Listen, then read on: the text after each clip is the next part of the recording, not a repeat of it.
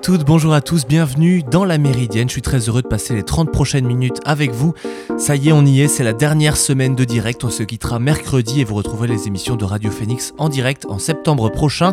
Au programme du jour, nous parlerons aujourd'hui des conséquences de la guerre en Ukraine pour les pays frontaliers de la Russie, mais dont on parle finalement peu. Il s'agit des pays d'Asie centrale. Et comme chaque lundi, nous retrouverons nos pages politiques et sports qui seront livrées par Pierre Sylvain et Benjamin. Mais avant tout, faisons le tour de l'actualité de ce 23 mai.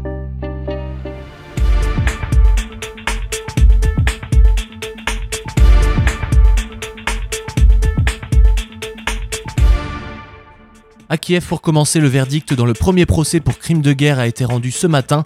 Vadim Shishimarin a été reconnu coupable par un tribunal de Kiev d'avoir assassiné Alexander Shelipov, un civil ukrainien, alors que les troupes russes pénétraient dans le village de Chupakivka, quatre jours après le début de l'invasion de l'Ukraine. Le soldat russe de 21 ans a été condamné à prison à vie. Lors du procès la semaine dernière, Vadim Shishimarin s'est dit sincèrement désolé, a demandé pardon à la veuve de la victime, justifiant son acte par les ordres reçus à ce moment-là. Selon le parquet ukrainien, le pays a ouvert plus de 12 12 000 enquêtes pour crimes de guerre depuis le 24 février, début de l'invasion russe. Premier conseil des ministres, un mois presque jour pour jour après la réélection d'Emmanuel Macron. L'équipe de la, première, euh, la nouvelle première ministre Elisabeth Borne a foulé ce matin, peu avant 10h, le, gravier de l'Elysée pour un conseil des ministres qui lance véritablement le second quinquennat d'Emmanuel Macron, avec déjà une fausse note, les accusations de viol visant Damien Abad, trois jours après la fin de la longue maturation qui a présidé au casting de Matignon euh, comme des ministres. Le nouveau gouvernement se réunit au grand complet avec donc au menu les grandes priorités tracées par le président, école, santé, transition écologique, mais aussi lutte contre l'inflation. Parmi les nouveaux visages donc, celui du ministre de l'Éducation nationale, l'universitaire Papendiaï, sera au centre des attentions. Seule véritable surprise du nouvel exécutif, sa nomination a suscité un tombereau de réactions furieuses de l'extrême droite qui l'accuse de vouloir déconstruire le pays. Mais l'agenda politique de l'exécutif va devoir compter avec l'affaire Damien Abad, révélée pendant le week-end. Nommé ministre des Solidarités, de l'Autonomie et des Personnes Handicapées, l'ancien président du groupe Les Républicains à l'Assemblée nationale et principale prise de guerre de la Macronie depuis la victoire du président sortant le 24 avril, fait face à de graves accusations de viol dans un article publié samedi par Mediapart, accusation qu'il nie avec la plus grande force.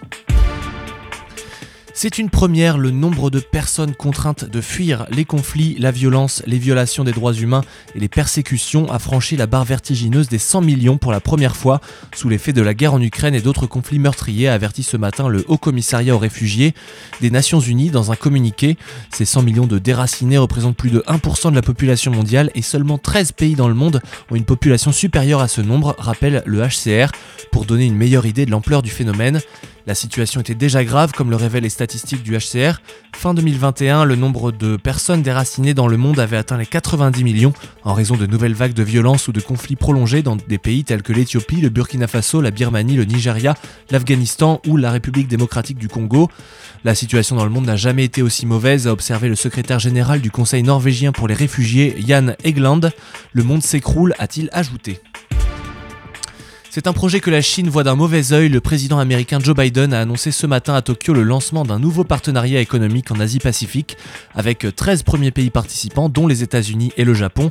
Le cadre économique pour l'Indo-Pacifique, euh, l'Indo-Pacific Economic Framework, n'est pas un accord de libre-échange, mais prévoit davantage d'intégration entre ces pays, membres dans quatre domaines clés l'économie numérique, les chaînes d'approvisionnement, les énergies vertes et la lutte contre la corruption. Cette initiative américaine apparaît clairement destinée à offrir en Asie-Pacifique une alternative à la Chine, deuxième puissance économique mondiale à l'influence grandissante dans la région. Sous Donald Trump, le prédécesseur de Joe Biden à la Maison Blanche, les États-Unis s'étaient retirés en 2017 du partenariat transpacifique, un vaste accord multilatéral de libre-échange qui a fait l'objet d'un nouveau traité en 2018 sans Washington. Joe Biden a lui aussi fait comprendre qu'il n'y avait aucune intention de relancer de grands accords de libre-échange face à une opinion publique américaine qui voit majoritairement ces traités comme une menace pour les emplois aux États-Unis. L'annonce a mis fin à un feuilleton de plusieurs mois. L'attaquant français Kylian Mbappé, qui a longtemps hésité à partir au Real Madrid, a confirmé samedi qu'il restait au PSG. La décision prise par le joueur avait été révélée dans l'après-midi par plusieurs médias spécialisés quelques heures avant la dernière rencontre de la saison contre Metz au Parc des Princes, où euh, le club avait prévu la fête pour célébrer son dixième titre de champion de France. Le club de la capitale a balayé l'équipe adverse 5-0, notamment grâce à un triplé de Mbappé lui-même. En s'engageant dans la durée à Paris, Kylian Mbappé pourrait battre le record d'Edinson Cavani de 200 buts et devenir ainsi le meilleur buteur de l'histoire du club. Cet accord pour la prolongation du contrat de Mbappé au PSG n'a pas plu de l'autre côté des Pyrénées. C'est une honte pour le football, a jugé samedi le président de la Ligue professionnelle de football espagnol Javier Tebas. Recruté à Monaco en 2017 contre 180 millions d'euros, Mbappé a déjà remporté avec le PSG 4 titres en championnat de France, 3 en Coupe de France et une en Coupe de la Ligue notamment. Il n'a en revanche jamais soulevé la Ligue des Champions malgré une finale en 2020 perdue contre le Bayern Munich. Vous écoutez La Méridienne sur Radio Phoenix. Depuis le déclenchement de l'invasion russe en Ukraine, plusieurs pays d'Asie centrale prennent leur distance avec Moscou, un refus de s'aligner qui révèle les, relations complexes et ambivalentes que ces anciennes républiques soviétiques entretiennent avec leurs alliés historiques. Faut-il donc y voir le début d'une perte d'influence russe en Asie centrale? Depuis le déclenchement de l'invasion de l'Ukraine le 24 février, le Kazakhstan et d'autres pays de la région se font régulièrement remarquer pour leur subtile prise de distance avec leurs puissants alliés et voisins. Le ministre kazakh de la Défense a ainsi annulé le 9 mai une parade militaire pour célébrer le jour de la victoire contre le nazisme, commémoration d'une importance cruciale aux yeux de Vladimir Poutine. Début mars, dans ce pays autoritaire où les rassemblements publics sont strictement encadrés, des manifestations pro-Ukraine ont d'ailleurs été autorisées. Par ailleurs, l'Ouzbékistan et le Kazakhstan ont envoyé plusieurs dizaines de tonnes euh, d'aide humanitaire à Kiev pour l'essentiel du matériel médical, plus important encore, ces deux pays qui entretiennent de bonnes relations avec l'Ukraine ne reconnaissent pas l'indépendance des deux républiques autoproclamées de Donetsk et de Lugansk. Le Kazakhstan n'avait déjà pas reconnu l'annexion de la Crimée en 2014 et depuis, les relations avec la Russie n'ont cessé de se dégrader. En raison de leurs relations très fortes avec Moscou sur le plan sécuritaire et économique, le Kirghizistan et le Tadjikistan dépendent notamment, notablement de leurs importations de produits raffinés depuis la Russie, les républiques d'Asie centrale se gardent toutefois d'aller trop loin, se contentant d'une position de stricte neutralité au sein des institutions internationales. Aucune n'a voté les résolutions de l'Assemblée générale de l'ONU en mars condamnant l'invasion russe. Par ailleurs, le Kazakhstan a refusé de soutenir l'exclusion de Moscou du Conseil des droits de l'homme des Nations Unies. Jean-Marc Four, directeur de l'information internationale de Radio France, nous fait un récapitulatif euh, des intérêts communs entre la Russie et les pays d'Asie centrale. Et ajoutons les cinq pays d'Asie centrale, notamment le Kazakhstan, dont le président Tokayev, contesté, a appelé à l'aide Moscou au début de l'année pour réprimer la contestation. Si le Kazakhstan, dont on parlait tout à l'heure, 35% des importations proviennent de Russie. Sur le plan formel, il y a d'abord plusieurs pays du Caucase et d'Asie centrale, liés avec la Russie par l'organisation du traité de sécurité collective. Il s'agit d'une alliance militaires, avec notamment des manœuvres militaires communes depuis 2002, avec donc la Russie, la Biélorussie, l'Arménie, le Tadjikistan, le Kazakhstan et le Kirghizistan. Bien sûr, la Russie voulait que nous soyons davantage de son côté, mais le Kazakhstan respecte l'intégrité territoriale de l'Ukraine. C'est ce qu'a expliqué fin mars Timur Soleimenov, directeur de l'administration présidentielle, dans un entretien au site d'information européen Euractiv assurant que son pays n'avait pas l'intention d'être mis dans le même panier que la Russie et de permettre à Moscou de contourner les sanctions occidentales. Allié de la Russie, le Kazakhstan n'entend pas se retrouver pour autant derrière un nouveau rideau de fer. Ce qu'avait également assuré à la presse allemande son vice-ministre des Affaires étrangères, Roman Vassilenko, appelant les Occidentaux à investir dans le pays. Depuis 30 ans, le Kazakhstan a construit une politique étrangère de manière à ne pas s'enferrer dans un partenariat exclusif avec les Russes ou avec les Chinois. La guerre en Ukraine a confirmé cette logique. Le premier partenaire économique du pays, c'est l'Europe, ce qui est très singulier en Asie centrale. Chez les partisans de Vladimir Poutine, cette tiédeur du Kazakhstan, indépendant depuis 1991, suscite l'indignation et de violentes attaques verbales depuis le déclenchement de cette guerre. Frère kazakh, qu'est-ce que c'est que cette ingratitude? Regardez attentivement l'Ukraine, réfléchissez sérieusement. C'est notamment emporté fin avril sur sa chaîne YouTube. Euh, Tigran euh, Keosayan, le présentateur russe pro-Kremlin, euh, provoquant la colère de la diplomatie kazakhstanaise. Malgré ces tensions provoquées par l'invasion de l'Ukraine, Moscou reste un partenaire incontournable pour les pays de la région, en particulier en matière de sécurité. En janvier, le président kazakh Kassim Jomart Tokayev avait été contraint de faire appel aux troupes de l'organisation du traité de sécurité collective pour venir donc à bout de troubles civils sans précédent causés par une hausse brutale des prix de l'essence. Aujourd'hui, en cas de crise en Asie centrale, c'est la Russie qui intervient. À court terme, elle reste la grande puissance stabilisatrice de la région, en particulier pour le Tadjikistan et le Turkménistan, qui partagent les plus longues frontières d'Asie centrale avec l'Afghanistan. Menace majeure donc pour la sécurité de ces deux pays et euh, de la région prise dans son ensemble. Passons maintenant à l'ouverture du Forum économique mondial qui se tient à Davos en Suisse les 22 et, euh, du 22 au 26 mai avec un nouvel ordre mondial bouleversé par la pandémie de Covid-19 mais aussi donc par la guerre en Ukraine depuis sa tenue en janvier 2020. La Russie a été bannie de cette édition 2022 et les élites politiques et économiques mondiales font leur retour à Davos euh, du dimanche 22 au jeudi 26 mai après deux années de pause pour cause de pandémie. Un rendez-vous international qui sera largement dominé cette année par la guerre en Ukraine, comme expliqué par le journaliste de France 24, Christophe Dansette car cette guerre, eh bien, elle a tout changé. Il y a quatre mois encore, avant la guerre, le monde, était, le monde économique était plus qu'optimiste. On pensait déjà qu'une nouvelle ère des 30 glorieuses allait euh, s'ouvrir après la crise du Covid-19, avec de fortes croissances, des nouveaux débouchés. Mais le 24 euh, février a tout changé. Les grandes institutions ne cessent depuis cette date de revoir à la baisse leurs prévisions euh, de croissance. L'inflation atteint euh, des sommets jamais vus depuis euh, plus de 40 ans. Les, banques, centrales dans le monde entier mettent fin à l'époque de l'argent quasi gratuit. Et puis les pénuries en tout genre se multiplient, notamment alimentaires, les pénuries de blé, d'huile de, de tournesol, qui peuvent conduire, qui risquent de conduire à une crise alimentaire mondiale. La dernière réunion en présentiel du Forum économique mondial dans la station de ski suisse remonte à janvier 2020. On commençait à s'y inquiéter d'une mystérieuse maladie apparue en Chine, mais en se passionnant davantage pour les passes d'armes entre le président américain Donald Trump et la militante pour le climat Greta Thunberg à l'époque. Depuis, le Covid-19 s'est répandu à travers toute la planète, secouant l'économie mondiale. Trump a échoué à se faire réélire face à Joe Biden et la chaîne logistique mondiale s'enraye, l'inflation s'emballe et la Russie a envahi l'Ukraine une résurgence de la pandémie a empêché effectivement l'édition 2022, intitulée L'histoire à un tournant décisif, de se tenir comme d'habitude sous la neige en janvier, mais elle est, pour le fondateur du WEF Klaus Schwab, euh, celle qui arrive au moment le plus opportun et la plus importante depuis la création du forum il y a plus de 50 ans. Le président ukrainien Volodymyr Zelensky est le premier chef d'État à faire un discours en visioconférence aujourd'hui. Nombre de responsables politiques ukrainiens feront le voyage en personne. On ne verra pas en revanche les habituels contingents de participants russes. Si l'ombre de la guerre en Ukraine va planer sur toute la réunion, le programme annonce aussi des débats sur des sujets allant du changement climatique à la flambée des prix de l'énergie et des craintes de crise alimentaire mondiale en passant par les inégalités entre les sexes, le football ou encore le métavers.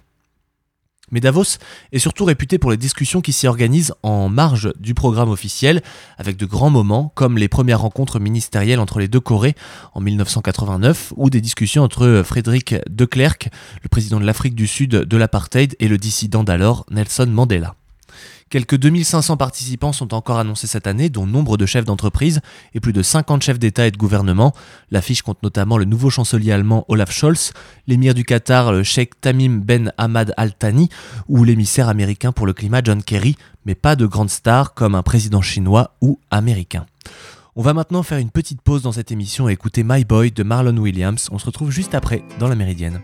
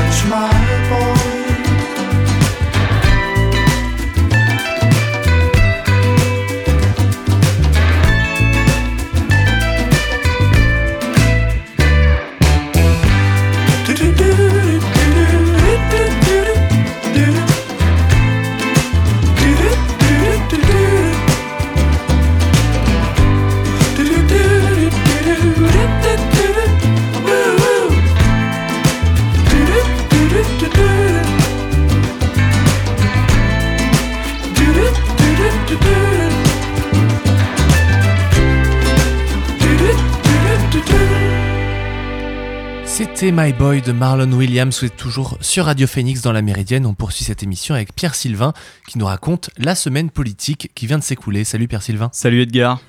Alors en ce moment, il y a deux grands sujets qui occupent l'espace médiatique. Il y a les législatives et le nouveau gouvernement. Et il y a une femme qui se retrouve au cœur de ces deux, grandes actualités, Elisabeth Borne, candidate et depuis lundi donc première ministre. Elle était pressentie depuis le début. Elisabeth Borne, présente dans le gouvernement depuis 2017, prend le poste de Jean Castex et devient la deuxième femme à être Premier ministre. Le symbole est fort pour le second mandat d'Emmanuel Macron. Techniquement, elle coche toutes les cases que recherchait le président réélu. C'est une femme, technocrate et soi-disant de gauche. Évidemment, les réactions politiques ont été nombreuses au niveau national, mais les réactions qui m'ont intéressé, qui m'ont sont celles venant du Calvados. En effet, la nouvelle première ministre est aussi candidate dans la sixième circonscription de notre département. Ses adversaires ont réagi de vive voix. Candidat pour la NUPES, Noé Gauchard a critiqué le bilan désastreux d'Elisabeth Borne dans un communiqué publié sur les réseaux. Il a aussi rappelé qu'il était originaire de la région et qu'il y vivait, contrairement à la nouvelle chef du gouvernement, qui elle vient d'être parachutée. Jean-Philippe Roy, candidat RN, a lui aussi martelé que c'était un vrai Normand. La sixième circonscription regroupant les petites villes d'Onnay-sur-Odon, Villers-Bocage ou encore Thury-Harcourt se retrouve au cœur de la politique française. Ce sont donc des villes qui se retrouvent dans une forte exposition médiatique, mais leurs habitants, eux, se posent sûrement quelques questions au sujet de la candidate Elisabeth Borne. Question si elle est élue, pourra-t-elle assumer son mandat de députée Autre question restera-t-elle première ministre si elle perd? Ce sont des questions que quelques personnes peuvent se poser. Alors nous allons y répondre dans la méridienne. Déjà, elle ne pourra pas cumuler ces deux fonctions, celle de députée et première ministre. Pour faire partie du gouvernement, il ne faut pas avoir de mandat parlementaire. Donc si elle gagne les élections législatives, ce sera le second de sa liste qui siégera à sa place à l'Assemblée nationale. Son nom, c'est Freddy Certain. Ce qui est certain aussi, c'est que si elle perd, la tradition républicaine veut qu'elle démissionne, même s'il n'y a rien d'officiel mais c'est surtout symbolique. Si elle ne parvient pas à être choisie par le peuple, elle ne peut pas le diriger. Macron l'a d'ailleurs affirmé hier, tout ministre ne parvenant pas à gagner lors des législatives sera prié de quitter le gouvernement et Elisabeth Borne rentre dans cette équation. Tripatouillage électoral, c'est le nom donné par Jean-Luc Mélenchon pour qualifier l'attribution des nuances politiques de la NUPES. Mardi, le ministère de l'Intérieur a officialisé une liste des étiquettes politiques sous lesquelles les candidats aux législatives pouvaient se retrouver. Problème, les candidats faisant partie de l'Union de la gauche ne seront pas inscrits sous le nom de NUPES, mais sous le nom de leur parti d'origine, c'est-à-dire Parti communiste français, Parti socialiste, La France insoumise ou Europe écologie les Verts. Le ministère s'est défendu en affirmant que la NUPES ne, constituait pas une association, puisque les partis n'ont pas de financement en commun, contrairement aux partis de la majorité qui, eux, sont inscrits sur les listes sous le terme choisi ensemble. C'est un vrai problème pour la NUPES, puisque lorsque vous allez voter, vous allez voir apparaître le nom des partis unis. Or, depuis quelques jours, c'est le terme NUPES que vous entendez. Cela peut donc être un vrai frein électoral et même diviser les voix. Les cadres de la NUPES ont réagi en criant au scandale d'État et à la magouille. Un recours en justice n'est pas à exclure. Restons sur le sujet de la justice avec une condamnation de plusieurs militants. Mercredi, nous avons appris la condamnation de 12 décrocheurs de portraits d'Emmanuel Macron. En 2019, des membres du mouvement d'action non violente COP21 avaient décroché 151 portraits du président dans des mairies de Paris, Valence et Strasbourg. Le but de cette manœuvre était de dénoncer l'inaction climatique du gouvernement, souvent réalisée à visage découvert devant les caméras. L'objectif était purement et simplement le message politique. Pour leur action, ils ont été condamnés une première fois pour vol et désobéissance civile, mais la Cour de cassation avait jugé que cette action, vu qu'elle était non violente, pouvait relever de la liberté d'expression. Mercredi, ils ont finalement été condamnés pour les motifs de départ. Les membres du collectif dénoncent une incompréhension de leurs actions par la Cour de cassation. Ils ont indiqué qu'ils ne rendraient pas les portraits tant que Macron ne ferait rien pour sauver la planète. Ils souhaitent aussi pousser l'affaire jusqu'à la Cour européenne des droits de l'homme de Strasbourg. Pour les législatives, à peu près 500 candidats sont investis par les partis politiques et parmi les candidats, certains ont des casiers judiciaires bien remplis. Alors suivant les partis politiques et la clémence de certains, les retraits de candidature sont plus lentes. Pour la NUPES, lorsque Taha Bouaf a été soupçonné de violences sexuelles, sa, candidature a été retirée dans les 5 jours qui ont suivi et une enquête interne a été ouverte. Pour Jérôme Peyra, cela a pris plus de temps. Candidat de la majorité présidentielle dans la quatrième circonscription de Dordogne, il a été condamné pour violence conjugale et cela ne l'a pas empêché d'être investi par la République en marche. Ancien conseiller d'Emmanuel Macron, il a dû quitter son poste en 2020 suite à sa condamnation, mais bien que son investiture ne suscite pas plus d'indignement que ça dans les médias, c'est surtout l'argumentation de Stanislas Guérini, chef de la République en marche sur France Info, qui va créer la polémique. Si j'avais mais la conviction ou même le soupçon qu'on ait affaire à quelqu'un qui puisse être violent et euh, coupable euh, de violence sur les femmes, jamais j'aurais accepté cette investiture-là. C'est un honnête homme. Euh, je ne crois pas capable de violence euh, sur les femmes. Parfois, les choses, elles sont un peu plus complexes que euh, simplement un, jugement en une seconde chrono sur un réseau social. En l'occurrence, cette affaire-là, elle est complexe. C'est la justice hein, qui l'a condamné, c'est pas les réseaux sociaux. Oui, bien sûr. Son ex-compagne a elle aussi été condamnée. Il y a une vérité judiciaire qui a, il faut lire les choses dans le détail, euh, qui a reconnu la complexité de l'affaire. Il y a une dispute, euh, il y a eu des condamnations de part et d'autre, je le rappelle euh, dans cette affaire-là. Il n'a pas fait appel. Mais sa femme n'est pas candidate au législatif. Bien entendu. Suite à de tels propos, les oppositions et les soulèvements ont été nombreux, notamment sur les réseaux sociaux. Pas moins de 10 heures après l'intervention de son patron, Jérôme Peyra retire sa candidature. Malheureusement, des candidats soupçonnés ou condamnés pour différentes raisons sont toujours investis dans les différents partis. À l'heure où les Français demandent de l'éthique de la part des politiques, cela ne passe vraiment pas. Cette semaine, la NUPES s'est réunie pour présenter son programme en cas de victoire en juin lors des législatives. Et si sur certaines mesures ils sont plus ou moins d'accord, sur certains l'union est plus difficile. 650 mesures, voici le programme autour duquel la gauche s'est unie jeudi. La France Insoumise, le Parti Socialiste, le Parti Communiste et Europe Écologie Les Verts étaient réunis pour présenter leur projet. Les cadres de chaque parti ont chacun, euh, chacun leur tour pris la parole pour dévoiler leurs mesures phares, comme la retraite à 60 ans, le SMIC à 1500 euros ou encore l'idée d'une sixième république. Cependant, il reste quelques zones d'ombre au sein de la NUPES. Sur certains sujets, ils n'ont pas réussi à trouver d'accord. Et ces sujets, ce ne sont pas n'importe lesquels. Il y a par exemple le nucléaire et l'Europe, mais pour montrer l'unité, ils ont utilisé un élément de langage repris partout. Ils ont appelé cela des nuances. Elles se comptent tout de même au nombre de 33. Ce sont de sacrées nuances qu'ils doivent éclaircir. À présent, leur programme est connu et leur objectif aussi, être la première forme d'opposition à Emmanuel Macron. C'était une des actus attendues depuis plusieurs semaines, le gouvernement est enfin connu, alors euh, il y a des petits nouveaux et des renouvelés, mais pour éviter une liste bien trop longue, je vais vous parler de la composition du gouvernement en quelques chiffres. Tout d'abord, la parité est respectée, 14 femmes et 14 hommes sont présents. Sur les 28 personnalités, il y a 16 ministres, 6, 16 ministres pardon, 6 ministres délégués et 4 secrétaires d'État. Et comme je le disais, certains ont été reconduits, ils sont au nombre de 16. Par exemple, il y a Dupont-Moretti, Darmanin ou encore Bruno Le Maire qui gardent leur poste. Certains restent mais changent de bureau, c'est le cas de Gabriel Attal qui se retrouve ministre du budget, ou encore Olivier Véran qui se retrouve chargé des relations avec le Parlement. Les petits, nouveaux, sont au nombre de 12. Il y a 5 anciens députés, 6 viennent de la société civile et un seul est un élu local. Le gouvernement a à peine dévoilé, les critiques des oppositions sont apparues. Que ce soit la gauche ou la droite, chacun donnait son avis sur tel ou tel ministre. Les réseaux sociaux ont aussi donné leur avis en ressortant de vieilles archives de certains qui ne passent vraiment pas. D'autres ont vu leur casier judiciaire refaire surface et créer la polémique. Nous verrons comment ce nouveau gouvernement tiendra face aux premières vagues qui lui arrivent droit devant. Vendredi soir, c'était la date limite pour présenter sa candidature aux législatives, alors nous en connaissons une bonne majorité, mais certains sont un petit peu moins connus, voire assez atypiques. Dans les élections législatives, il y a de nombreux candidats et parfois ce sont des personnalités publiques. Voici un florilège de quelques candidats. Par exemple, dans le département de l'Orne, il y a un candidat qui ne passe pas inaperçu. Son nom, c'est Amaury de Bourbon-Parme. Il est un des descendants directs du roi Soleil, Louis XIV. Candidat dans la deuxième circonscription de l'Orne pour Reconquête, il espère avoir un siège de député plutôt qu'un trône. Un autre candidat, cette fois-ci un peu plus connu, c'est Francis Lalanne. Le chanteur à succès est devenu, devenu plus connu pour ses prises de position, notamment pendant le Covid. Se présente dans la troisième circonscription de Charente. Déjà candidat en 2017 dans l'Essonne, il avait dû affronter Manuel Valls. Il se présente sous l'étiquette de la France libre. Et enfin, pour terminer, je vais vous parler d'un un duel qui aura lieu dans la 9e circonscription de Paris.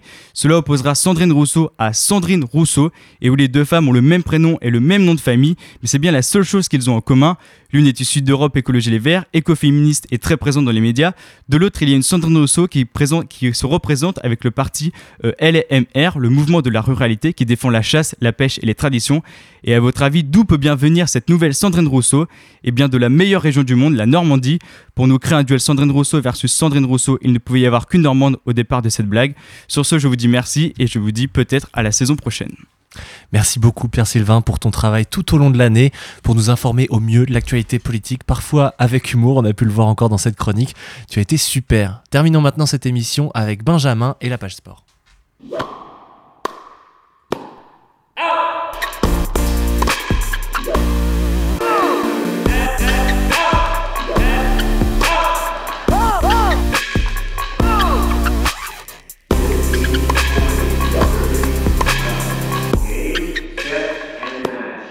Salut Benjamin. Salut.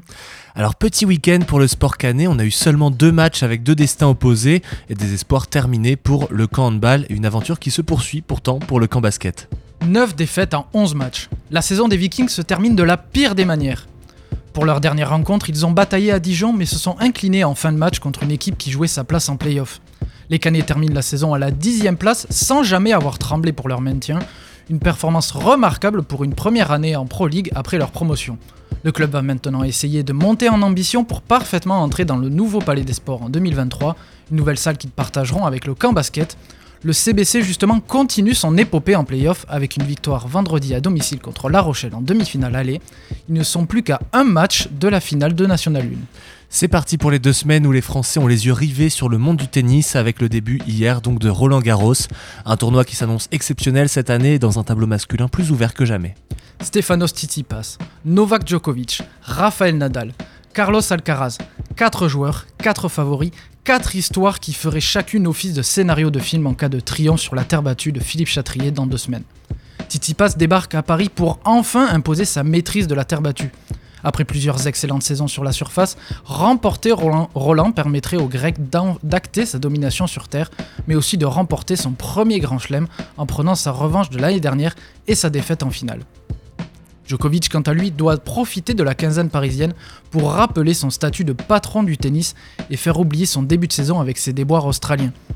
Pour ce faire, il devra réaliser un doublé à Roland après son succès en 2021 et ainsi devenir le premier, en dehors de Nadal, à réaliser une telle performance depuis Gustavo Kuerten au début du siècle.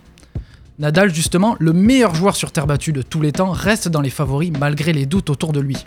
Invincible en début d'année, il a été rattrapé par des pépins physiques et arrive à Paris dans une condition incertaine, mais sur ce qui est devenu son territoire, le taureau peut aller chercher son 14e Roland et son 22e Grand Chelem pour une nouvelle page d'histoire en prenant en plus sa revanche après la demi-finale d'exception perdue contre Djoko l'année dernière. Et si Rafa ne décroche pas le titre, il pourrait malgré tout aller en Espagne avec le, le nouveau monstre ibérique du tennis, Carlos Alcaraz. À 19 ans, il éblouit tout le, monde, notamment avec son Master de Madrid où il a sorti consécutivement Nadal, Djokovic et Batus Verev en finale et pourrait donc poursuivre son ascension express. Du côté des hommes, donc on a un tableau très ouvert, ultra compétitif. Euh, tu l'as dit, il y a Nadal, Djokovic, Tsitsipas, Alcaraz ou encore Zverev ou Medvedev qui ont une carte à jouer également. Quant au tableau féminin, il y a comme l'impression qu'il y aura une bataille pour celle qui ira perdre en finale, surtout avec l'élimination précoce d'Ans Jabber. Jabber Sviontek. Voilà la finale qui était attendue et même espérée. Mais elle n'aura jamais lieu après l'élimination de la Tunisienne dès le premier tour par la Polonaise Magda Linette, qui a encore plus ouvert le chemin du titre à sa compatriote, l'ultra favorite Iga Swiatek. Depuis la retraite d'Ashley Barty, la vainqueur de Roland Garros 2020 est inarrêtable. Avec 5 tournois remportés cette année et 28 victoires consécutives en arrivant à Paris, la numéro 1 mondiale est grandissime favorite pour un deuxième titre porte d'Auteuil. Seule la Tunisienne Ons Jabber semblait en mesure de pouvoir défier la Polonaise sur sa, terre sur sa surface de prédilection, mais cela n'empêche pas que le moment est venu pour Swiatek d'imposer son règne.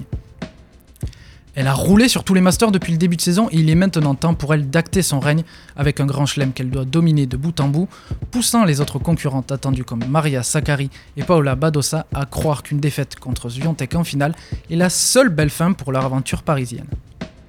Si Gazviantec va essayer d'utiliser ces, deux semaines parisiennes pour installer sa place sur le trône du tennis, on a un club qui de son côté euh, a récupéré sa place au sommet du football européen féminin.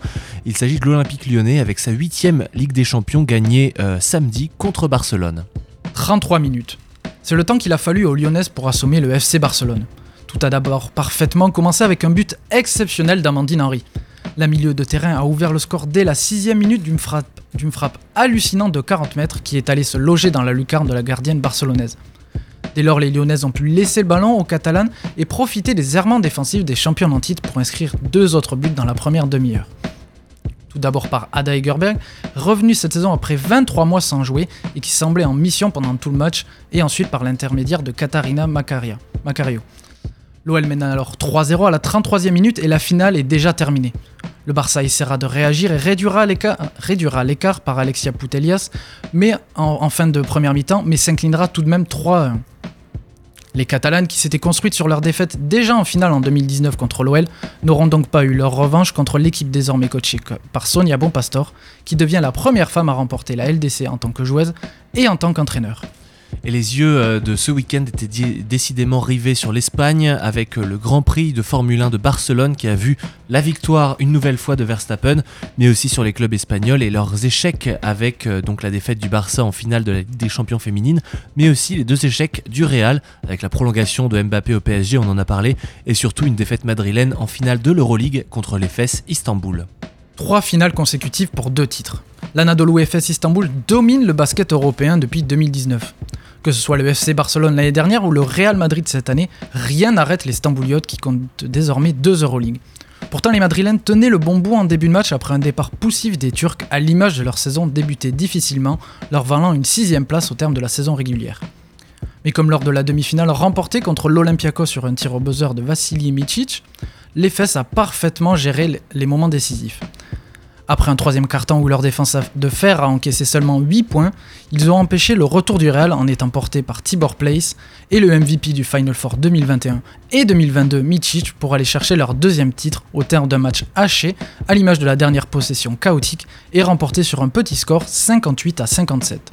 L'Anadolu des Français Adrien Moorman et Rodrigue Bobois est ainsi la première équipe depuis l'Olympiakos il y a près de 10 ans à remporter deux Euroleague consécutives et seulement la quatrième de l'histoire à réaliser une telle performance. Merci beaucoup Benjamin, merci également pour euh, ton implication cette année et toute la passion que tu mets dans tes interventions. Bon courage à vous deux, les chroniqueurs, pour la suite. Et c'est ainsi que se termine cette émission de la Méridienne. Merci à Emmanuel en régie qui a mené cette émission et merci également une nouvelle fois à Pierre-Sylvain et Benjamin. Nous on se retrouve demain pour une nouvelle émission qui vous réserve des surprises. En attendant, prenez soin de vous. Bonne journée à tous. Salut